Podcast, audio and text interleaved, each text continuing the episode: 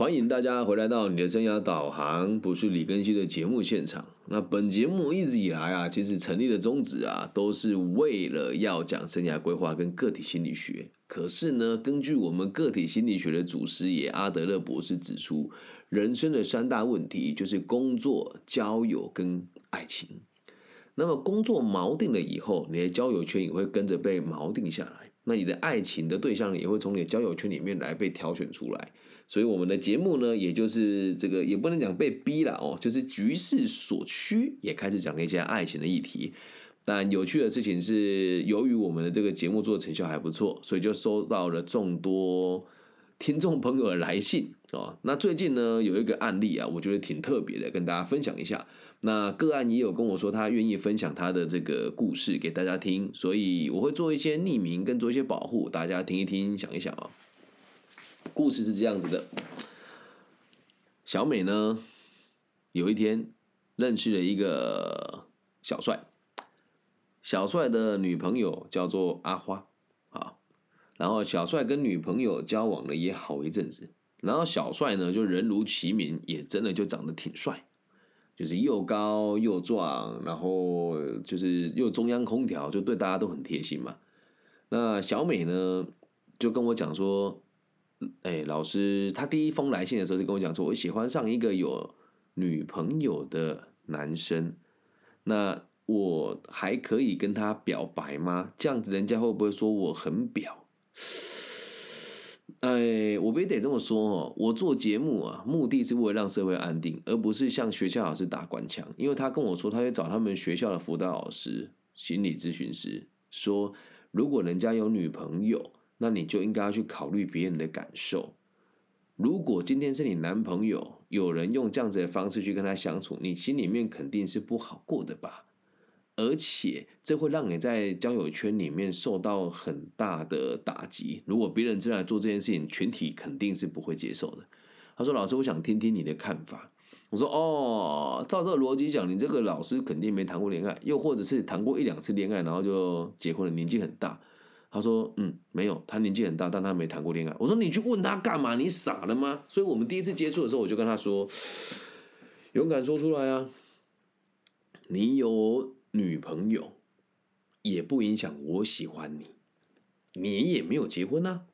再来，就算你结婚了，说出来了以后，也不是你的错啊。你都已经结婚，那是你自己的选择嘛。”他说：“老师，那我该怎么办呢？”我说：“一样告诉他你喜欢他。”他说：“可是这样我不会被讨厌吗？”我说：“你宁愿这么做，因为你做了之后就可以看清这个男生的真实的为人。因为你一直跟我讲说他又高又帅，所以你内心里面想要的是一个。”性的慰藉，而不是真爱。他说：“老师，你乱讲，我跟他是真爱，我真的很喜欢他，我不是贪图他的长相跟外表。”我说：“那你为什么不喜欢我呢？”他语出惊人跟我讲说：“我也没有不喜欢你呀，只是你年纪太大了。”我说：“得了吧，你跟他也不熟，你就是喜欢他这个外表而已。”我说：“那其他追求你的应该也有吧？这女生长得挺漂亮。”他说：“对啊。”他说：“对啊，也有人喜欢我啊。”我说：“那怎么不喜欢其他人？”我说：“因为其他人都好丑。”嗯，我说：“那你就更要。”承认你喜欢他，只是他的靓丽的外表跟他强壮的身体。然后对话见到这边之后，他说：“所以，所以老师，你支持我去跟他表白吗？这样人家不会觉得我很表吗？”我跟他讲哦，有人会讲横刀夺爱才是爱，但我希望你跟他相处的模式是，你可以告诉他你很欣赏他，也知道他有女朋友，但是还是希望他知道你你有这个心意。他说：“那如果那如果他他还是喜欢女生，我不是很还是喜欢原本的女生，我不是很丢脸吗？”我说：“怎么会丢脸？搞清楚就好啦。如果不够好，就当然就就不够好嘛。有什么好丢脸的？就像假设我和你啊，我说我喜欢你，你不喜欢我，就会丢脸吗？不会啊，就是不一样而已啊。有什么好丢脸的？”他说：“哦，好的，老师，我知道了。”然后他就去了嘛。去了之后，我们也都没什么联系了哦。然后又过没多久，隔隔了好一阵子哦，他就跟我讲说：“老师，我有一老师，我有一个很难受的事情想跟你讨论。”我说：“好啊，你讲啊。”他说：“我做了很糟糕的事情，而且事情很严重，完蛋了。”我说：“怎么？你该不会怀孕了吧？”他说：“比这个更严重。”我说：“怎么艾滋病吗？”他说：“不是。”我说：“那有什么好严重的？”然后他就说出来了，他说。我跟这个人发生亲密的关系了。我当下第一个想法是小事吧，对我是个人的认知是这样，因为我觉得没有什么啊。他有女朋友，然后你跟他发生性的关系，这固然是不能鼓励的。但是在年轻的这个青春的河流里，对谁没有偶尔把脚弄湿过呢？所以我就说，哎，你这个事情不需要那么在意吧？你在意的是什么？后来才引导出一个比较特别的事实哦，就是这个女也不能讲同学吧，他们是同事，他们已经出社会了。他说。可是小帅在人多的地方啊，他也都对我毛手毛脚。我说哇，那他女朋友面前也会吗？哦，没有啦，我没看过他女朋友啦。我说那在那里对你对你毛手毛脚？你觉得是毛手毛脚吗？他说哎呦不是啦，是别人看觉得。可是我其实也不讨厌。我说那你在一个什么劲啊？他说这样子大家会觉得我很糟糕啊，而且他这样子大家都知道他女朋友他也这样摸我。我说哦，那很好啊，不就跟我一开始讲的一样。你看清他的真面目了吗？他说：“老师，他什么真面目？这你说的是什么意思？”我说：“那他就想得到你的肉体而已啊。”他说：“我不觉得啊，怎么可能？”我说：“如果是，如果他真的喜欢你，如果他是一个我们讲说也不要讲正人君子啊，就是事情会处理得好的话，就分成两个段落了哦。第一种档次的人哦，我不是这种人哦。我先讲社会期待的人应该会怎么做？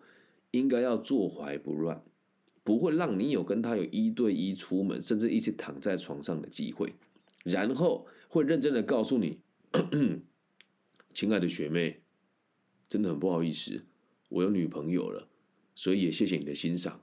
我的女朋友会生气，我们暂时不要见面好了。正常人吗？对吧？但我李老师是正常人吗？我肯定不是嘛。哎，但是还有第二种层次哦，第二种层次是。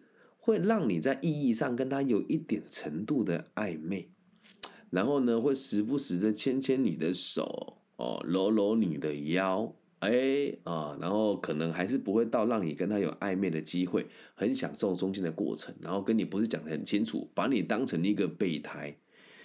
第三种层次哦，就是会，这就是我以前会做的事情，我会跟你讲的很清楚，哎。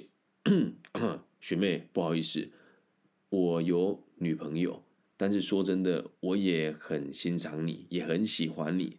然后你的魅力跟你的身体对我来讲是很有吸引力的。可是呢，我觉得这样子做对你不大公平，因为我不会跟我的女朋友分手。所以，如果你也可以接受我们的关系是维持在有空才相聚，那至于亲不亲密，我觉得都无所谓。我希望你知道。如果你也喜欢我，你就可以体谅我，然后我也不会在我朋友面前表现出我跟你很亲密的这个行为跟关系，我也不想造成你的困扰。如果你可以接受的话，就告诉我一声；如果你不能接受，我们就好好的当朋友就好。这是我的做法。那最糟糕的做法呢，就是这个男生啊，口口声声说：“哎，我没有啊，我我我我会跟我女朋友分手啊，你你放心了，我就就只会进去一下下，呃，直接去你房间一下下就好。”对，说：“哦哦，我没有想要跟你发生关系啊，对啊，可是就是忍不住啊，这什么鬼话，对吧？”然后，因为对这个女孩子来说，他们在同一个公司上班，然后这个小帅的男朋友翠花啊，小花，她是在其他县市。工作的，我说以我坏男人池海李根熙的角度出发，他肯定是这里一个那里一个，而且肯定不会只有你们两个，他觉得很难接受这个事实。然后我就说，这不就是爱情吗？有什么大不了的呢？然后就跟我讲哦。老师，我都不敢被别人知道，我觉得好丢脸哦！而且我的同学们一定会觉得我是绿茶，我这样不是很糟糕吗？跟有女朋友的男生发生关系，嗯嗯嗯，我就说了，这点让我蛮意外的，因为这个女孩子看起来的外形是很奔放的，然后年纪也不小了，二十六岁了。他跟我说这件事的时候，我说啊，可是这个过程当中，你不是也过得很开心吗？他说我没有啊。我说你跟他发生关系还没有很开心。他说：“对呀。”我说：“为什么？”后来这句话真语出惊人哦。他跟我说：“老师，这是我的第一次，其实我很痛。”我说：“哇，我的天哪！你把你的第一次的亲密的行为贡献在一个不愿意珍惜你，又没有跟你确认关系，而且又想要跟他女朋友继续在一起的男生身上。我没有要做任何的评判，但你这么做也太不理性了吧？那我会做这一节原因是因为哦，最近这两三年这样的状况特别多。那我只是把第一个这个遇到的状况分享给你们听哦。然后呢，我就说，他说。老师，我这样会不会很糟糕？我说，我觉得只是替你觉得可惜而已啊。他没有善待你耶。他说，对啊，我还问他开不开心、舒不舒服，他还跟我讲说，可能是因为第一次睡没有什么很舒服的感觉。我说，我的天哪，那你怎么会愿意让你的这个青春在他身上糟蹋呢？他说，老师你不要再讲了，你就快哭了。然后我就跟他讲说，唉，我替你的勇敢感觉到。我替你的勇敢感觉到很替你骄傲。哎，我先说啊，我不是那一种什么鼓励的滥交的，因为他喜欢他，用他认为正确的方法去吸引他。我说你这么做是不是心里面也期待可以跟他有下一步？他的回答让我更出乎意料。他说：“对啦，可是我也知道他一定很花心呐。”哦，他讲完这句话的时候，因为这是两三年前的事情了。他讲完我就觉得。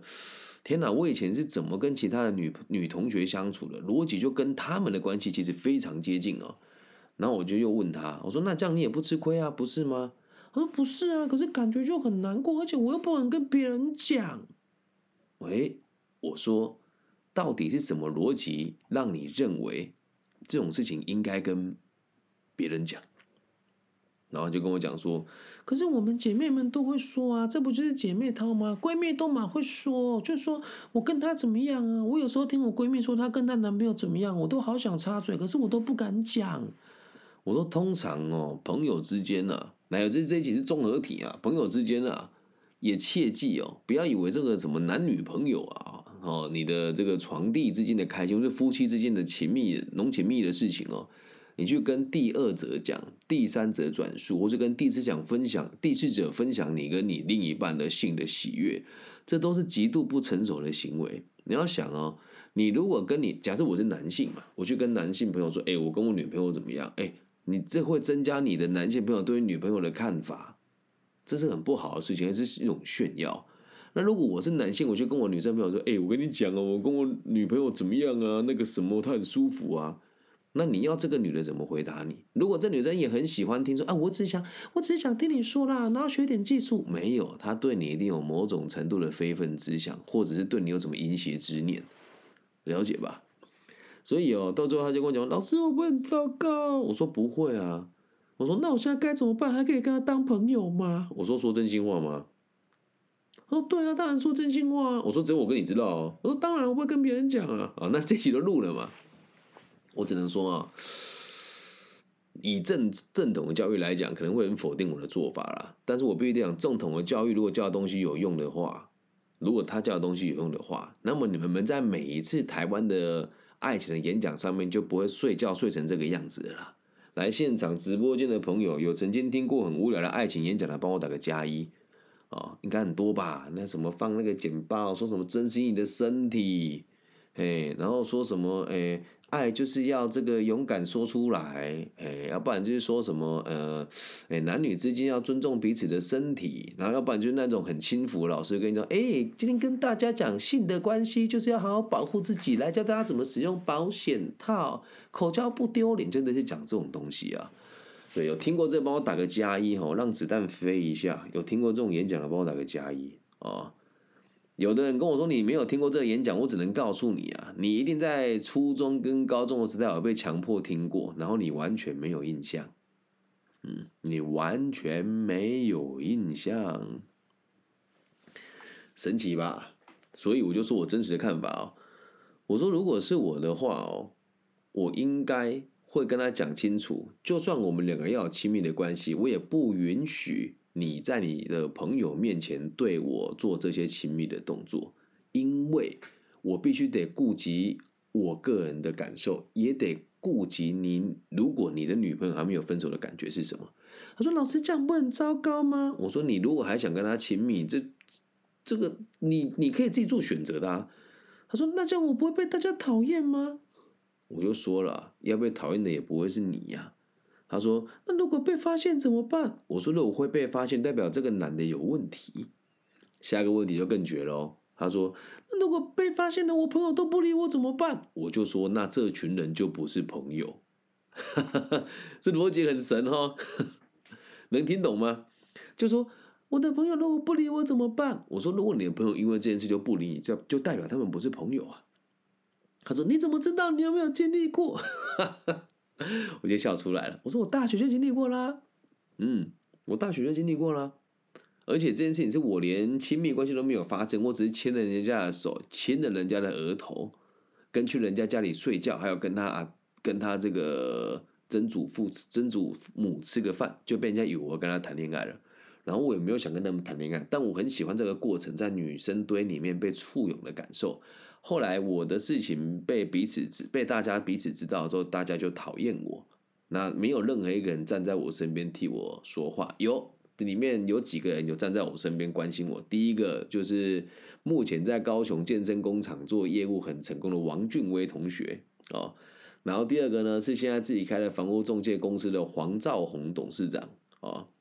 然后第三个呢是现在金源电子的业务主管，呃，品管主管叫做杨家俊，名字我都还记得。然后第四个呢，就是现在这个开了一个这个饼铺，叫做腾商有喜的林俊伟老板。哦，大概最关心我就这四个人，还有这个现在在银行业在东部银行业称霸的这个石志芳学长，啊，就这些人对我是很照顾的。他们才是我真正的朋友啊！大家在对我排解的时候还过来说：“哎，好啦，不要想太多了啊，你就活该啊！谁叫你女朋友那么多？然后我们都想要跟他们亲密啊，全部都被你亲密走，大家当然讨厌你嘛！不要想那么多啦，会留在你身边的，这才叫做朋友。爱情的本意本来就应该是这样。至于你要不要就是成为这个人家所谓的第三者，我只能告诉你哦，如果你的条件真的够好的话。如果你的这个整体的外显的让人家的感受是够好的的话，你选择了这样跟这个人在一起，那个叫做你有勇气，那个叫做你愿意，那个叫做你找到真爱了。那如果真的你每次谈恋爱到最后都是落得这个下场，就代表你的本身的交友逻辑是有状况的。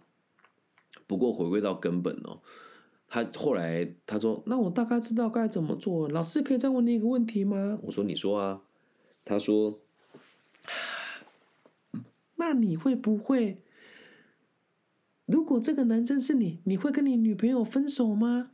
我说：“如果在我大学的时候，这种事情不用回答，肯定是不会分手了，因为在我大学时期，每个人都知道这件事情。”他说：“那如果是我，我后来跟这男的在一起了，你会觉得我很贱吗？”我说：“不会啊，怎么会？